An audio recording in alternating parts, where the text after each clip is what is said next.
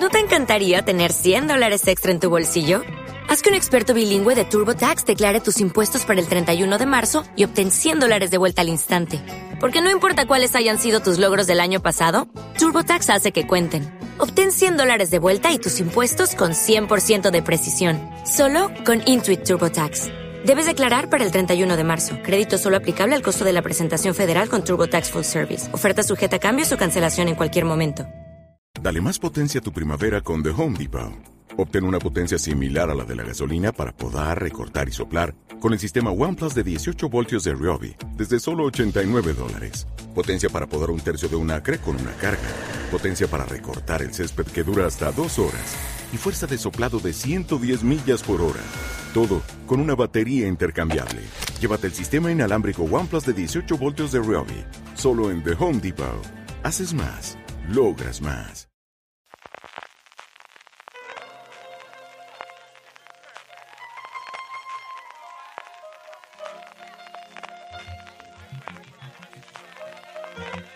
Estás escuchando Fuera de Series con CJ Navas.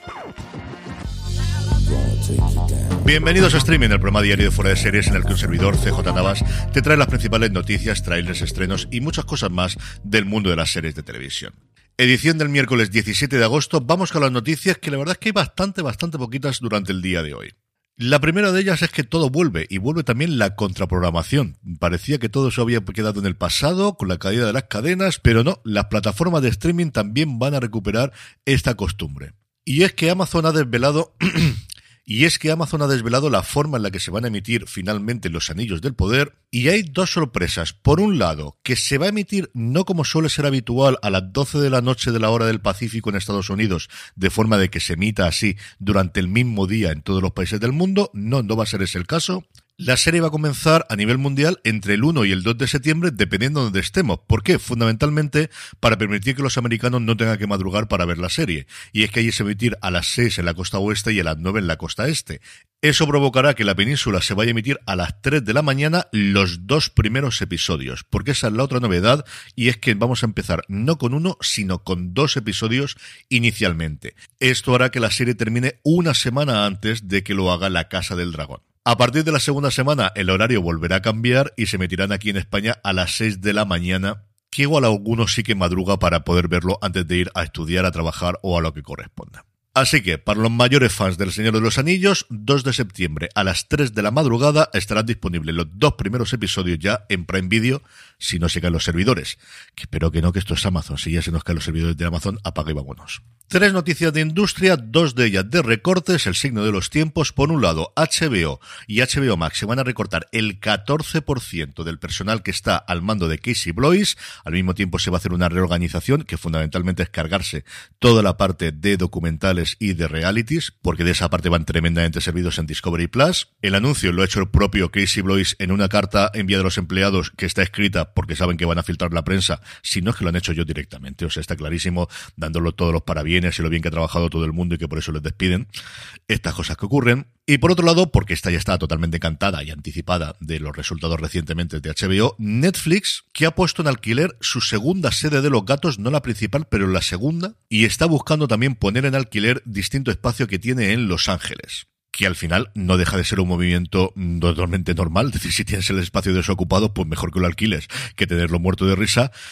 Pero también es cierto que todas las cosas de Netflix a día de hoy se mira con lupa. Y la última, la quizás más importante, veremos si llega aquí también a España, hay rumores bastante fuertes de que YouTube puede funcionar como agregador de plataformas, de forma similar a lo que hace ya Apple TV Plus o hace Prime Video y también Roku, que es cierto que aquí en España es menos conocido, pero allí en Estados Unidos tiene mucha importancia. La idea sería que a través de tu perfil de YouTube te puedas suscribir a HBO Max, te puedas suscribir a MC Plus o te puedas suscribir, pues creo que recordar que había cincuenta y tantos canales, la gran mayoría minoritarios evidentemente, dentro de Prime Video en Estados Unidos. Esto, como os digo, allí es algo que está bastante generalizado. Aquí tenemos muy poquito, pero algo tenemos tanto dentro de Apple TV Plus como dentro de Prime Video. Siempre hasta ahora han quedado fuera Netflix y Disney Plus, y esa es una de las madres del cordero, porque si al final eres un agregador y no puedes agregar todo lo que quieres agregar, pues mal agregador eres. HBO Max, de hecho, el año pasado decidió salirse del contrato, del acuerdo que tenía con eh, Prime Video y se dejó cuatro millones y pico de suscriptores que tenía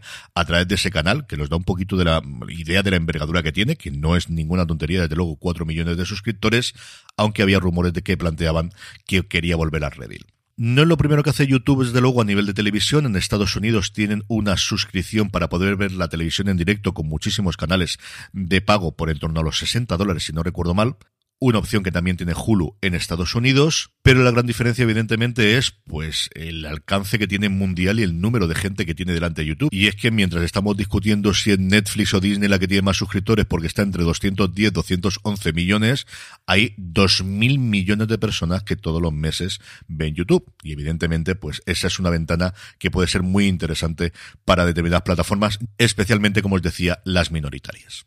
Es miércoles y eso quiere decir que Netflix ha revelado cuál ha sido su top 10 de la semana pasada, la que va desde el día 8 al 14 de agosto y que aquí vamos a repasarla. En el puesto número 10 vuelve, se le había echado de menos, Café con aroma de mujer, 32 semanas en el top 10, recordar que la semana pasada desapareció, pues vuelve otra vez al puesto número 10 para que nadie se asuste. En el 9, Mi otra yo, su primera temporada, en el 8, la tercera y última temporada de Locan Key, en el 7, la tercera temporada de Yo Nunca, y en el 6, escalando poco a poco puestos, Tamara Falcó, La Marquesa. En el 5, una semana más, y ya son 12, la cuarta temporada de Stranger Things.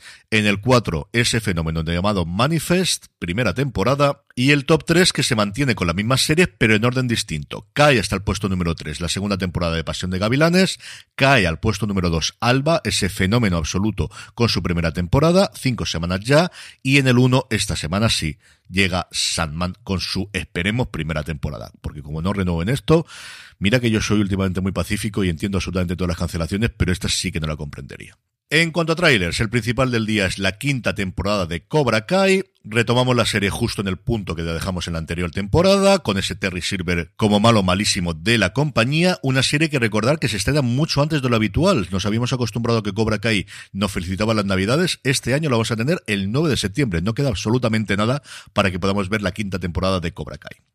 En estrenos, Netflix nos trae Donde hubo fuego. Poncho se infiltra en un parque de bomberos vinculado a la muerte de su hermano para seguir investigando. Allí encuentra amor, familia y a un asesino en serie. Lo que no parece que encuentra Poncho en el parque de bomberos por las fotos promocionales es mucha ropa. Porque vamos, si tenéis ganas de ver hombres sin camiseta, desde luego que esta es vuestra serie. Y qué hombres, por cierto, me atrevería a añadir. Y terminamos como siempre con la buena noticia del día y es que García, la adaptación de HBO Max de la novela gráfica de Santiago García y Luis Bustos, va a hacer las Américas y va a tener su estreno internacional en el Fantastic Fest de Austin que se celebra el próximo septiembre, en concreto del 22 al 29 de septiembre.